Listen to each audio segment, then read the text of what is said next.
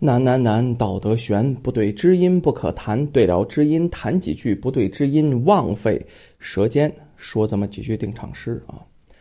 今天呢，应好多朋友的要求啊，呃，说西西能不能说点鬼故事？有一批朋友喜欢听鬼故事，这个鬼故事啊，它就跟这个神话故事有区别，跟聊斋故事有区别啊。它单纯的一个故事，有时候还挺吓人。那么应大家的要求吧，接下来给大家说一段鬼故事。提前呢电话的时候，我把这个先说出去。为什么呢？如果有一些朋友不愿听鬼故事，或者是您是晚上听怕害怕的话，哈，麻烦您把这段略过去啊。呃，这个就不要听了，吓着您就不好了。那么咱们接下来啊，就说这段鬼故事，叫《枯井里的小女孩》。要说这个事情发生在民国时期啊，有这么个村子，在哪儿呢？叫什么村子呢？我不告诉您，因为这个村子到现在还依然存在。村子里啊，有一个所有人都不敢靠近的枯井，原因很简单，当然就是因为闹鬼了。虽然所有人都没靠近那里，却听长辈们说，里面经常传出婴儿的哭声。这村子里有个叫小涛的，非常热衷于探险，家里有点钱呢，在学校就是灵异社团的社长。作为社长，总得有人跟别人不一样的呀。啊，老听故事不行，他就希望一睹这枯井的芳容。以前为什么没去呢？年纪小，胆子也小，害怕被长辈训斥。可如今呢，大三的学生了，接触外边事情也多了，胆子也就大起来了。这天晚上，大家在聊天，他突然就提出要带几个胆子大的去一探究竟，说的就是那枯井。别看大家平时都挺怕那枯井的，小涛这一提，这也是人多了，于是就有几个人附和。最后，小吴和另外几个朋友决定要参加这个探险游戏。大家这时候耳边仿佛就能听到枯井那边传来的婴儿啼哭声了，因为长辈们呢对这个枯井都敬而远之。所以呢，探险都得在大家入睡以后，也就是天得大黑以后才能行动。很快，这一行人就准备好了工具，这一脸的兴奋外加紧张，刺激着他们朝着枯井的方向就出发了。晚上磕磕绊绊的走了半个小时啊，终于走到了枯井边上。这枯井比想象的大得多。周围啊都是落叶，看起来感觉就几十年没人靠近了，连一点动物的脚步脚印什么都没有，安静的仿佛是故意要衬托这种恐怖的气氛。小涛不再说什么了，拿起工具来就要进入枯井。小吴也有点害怕，连忙阻止啊。呃，这个我我们要不要先搞清楚里面是什么环境啊？再再再看看要不要进去啊？啊，这个我怎么总觉得这这么进去有点冒昧了？哎，这小涛不屑的看了小吴一眼，什么都没多说，就开始安装好了工具跟装备，准备下去。其他人这会儿好像也跟着了魔一样。没有什么害怕的表情，脸上的表情是越来越兴奋，带着一丝狰狞了。对这小吴的建议毫不介意。无奈之下呀，这小吴也好随大溜吧，跟着就下去了。但在下去之前，这小吴还是检查了一下自己的包包。为什么？他比别人多了个心眼儿。自己包里准备了不少驱魔的工具，他之前也喜欢翻看了不少资料啊，自己有一些这工具是一直准备好的，今天呢才叫有备无患。这个枯井不仅看起来大，里面还非常深，暗乎乎当中，这一群人呢，花了十分钟才来到井底。一到井底，大家就觉得心里、身体上唰，拔凉拔凉的呀。那么深的地方，按道理说应该没有一丝光亮，可是这些人却看到了一个窗子。这窗子怎么还有阳光射进来？这是晚上啊！不光如此啊，这些人还看到窗子旁边有一个挺大的房间，房间里布满了落叶。最显眼的是，这落叶上还有一个穿着红衣服的洋娃娃。这种景象啊，谁看了腿都有点软。虽然想回去，可是大家你看我，我看你，都已经吓到这样了，只能硬着头皮进去看看了。得有个结果呀。进了房间，没什么特别的，只有一个床和书桌。大家四处翻看。也没找到什么值得研究的东西，这转身就离开过。不过进来了，好像似乎注定就没有那么轻易让你走掉。就在这些人转头的时候，那个地上原来非常明显的红衣洋娃娃，不知道什么时候不见了，取而代之的在门口站着一个穿着红衣服的小女孩。这小女孩。笑容满面的看着这些人，手里拿着正是那个洋娃娃。这小女孩什么时候出现的？为什么一点脚步声都没有啊？大家瞪大眼睛，你看看我，我看看你，那鸡皮疙瘩掉了一地。哥哥姐姐，你们觉得我的房间漂亮吗？小女孩的声音好像非常悠远，声音也不是很大。这小女孩话音刚落，整个房间突然就变了。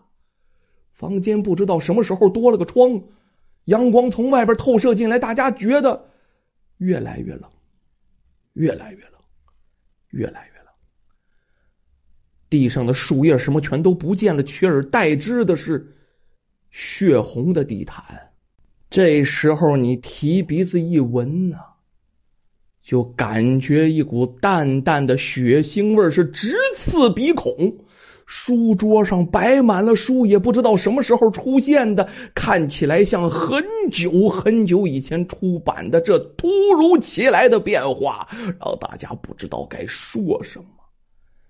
你们为什么都不说话呀？不觉得这里很适合留下吗？他刚说完这个。小涛和其他几个人的表情就开始呆滞了，眼睛已经直了，下意识的使劲点点头。这个时候，只有小吴一个人觉得不对劲，他连忙从袋子里拿出一个用铜钱做的手链，也来不及多想啊，就往那小女孩身上啪就这么一扔。小女孩并没有想到这小吴不受他的控制。来不及闪躲，一下子就被那个手链打中了。紧接着，小女孩一声惨叫，呀，突然就消失了，在地上只留下一个洋娃娃和一缕难以散去的青烟。这个时候，其他几个人立刻就清醒了，意识到自己被控制了，第一反应就是快跑。往外边跑！你们要是不怕他报仇，就走。反正他恢复过来，肯定还得来找我们。这小吴带着点哭腔啊，看着这些老庄胆大的家伙们，哼，对这些人呢是充满了鄙视。几个人听了，都停住了脚步，转身看着这小吴。小吴让他们把袋子里的火柴拿出来，点起火，把这洋娃娃给烧了。本来以为事情就这样结束了，把娃娃一烧，这事儿就算完了。但是这事情远没有想象的那么简单。这火才刚烧了一会儿，这火苗很快，不知道为什么，瞬间噗就灭了。周围响起了那女孩哇哇的凄一哭声，声声入耳，阵阵震心呐，让人觉得痛苦不堪，把抓柔肠，心都要被撕裂了。大家实在是受不了了，转身呢，逃离了枯井。要说这些人从井底下爬到上面，时间用的非常短，逃命之心呢，激发了他们所有的潜能。因为是晚上，也是荒不摘路，大家是逮方向就跑，也不知道要逃到哪儿去。逃着逃着，竟然不知不觉的跑到枯井附近的一个闲置多年房子的楼顶上，这才瘫软在地休息了好一会儿。当大家意识到自己身处的环境的时候，我们这样算是躲过那个小女孩了吗？小涛这个时候已经气喘吁吁、魂不守舍了。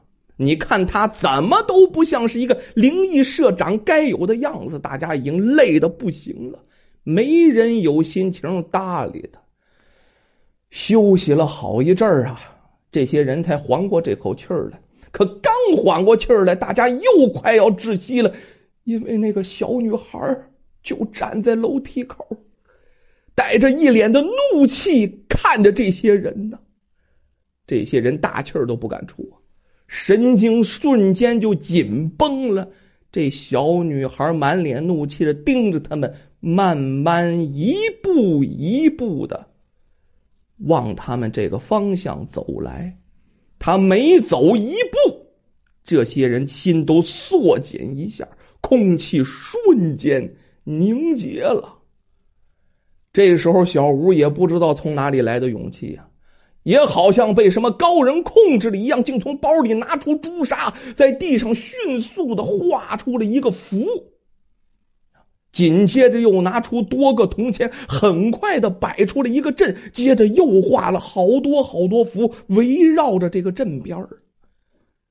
小女孩看到小屋弄好了阵法，先是一愣，然后脸上怒气更盛啊，加快了脚步就奔着这群人冲过来了。可是他冲不破这个法阵，刚一跑过来。啪一下就被弹得很远呢，这下他更生气了！眼珠子通红，双手往上一举，不知道用了什么法术，整个楼哇就跟地震一样啊，晃的不停。这一下我们谁都没胆了，抱到一起叫的比那小女孩当初还要惨。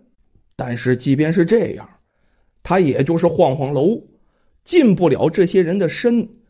对这些人没有什么实际的伤害，所以呀，这些人还比较安心。只要能撑到天亮，估计啊就没什么问题了。实际上啊，事情解决的比他们想象的要快。就在小女孩发现天快亮的时候，决定要离开的时候，那个法阵竟然突然飞了起来。飞到他的身边，将他团团围住。你再看这小女孩，仿佛受到了巨大的痛苦，不停的尖叫啊，上了什么刑一样。这些人在旁边都看呆了，不知道该做些什么。终于，太阳升起来，一缕阳光照到小女孩身上以后，这小女孩化作一缕青烟，没有了。只剩下那个穿着红衣服的洋娃娃。回到村里，这些年轻人呢，将事情告诉了村长。村长这个时候才告诉他们，那个枯井其实就是用来困住那个小女孩的。只是因为大家都觉得这个小女孩会给大家带来不幸，可是这些经过惊魂一夜的人反倒觉得这个小女孩其实挺可怜的，非常的孤独。就把那个洋娃娃埋在了枯井旁边的一棵树下，希望这个小女孩能尽快的解脱吧。据说埋完洋娃娃之后，那个枯井当中就再也没有传出奇怪的哭声。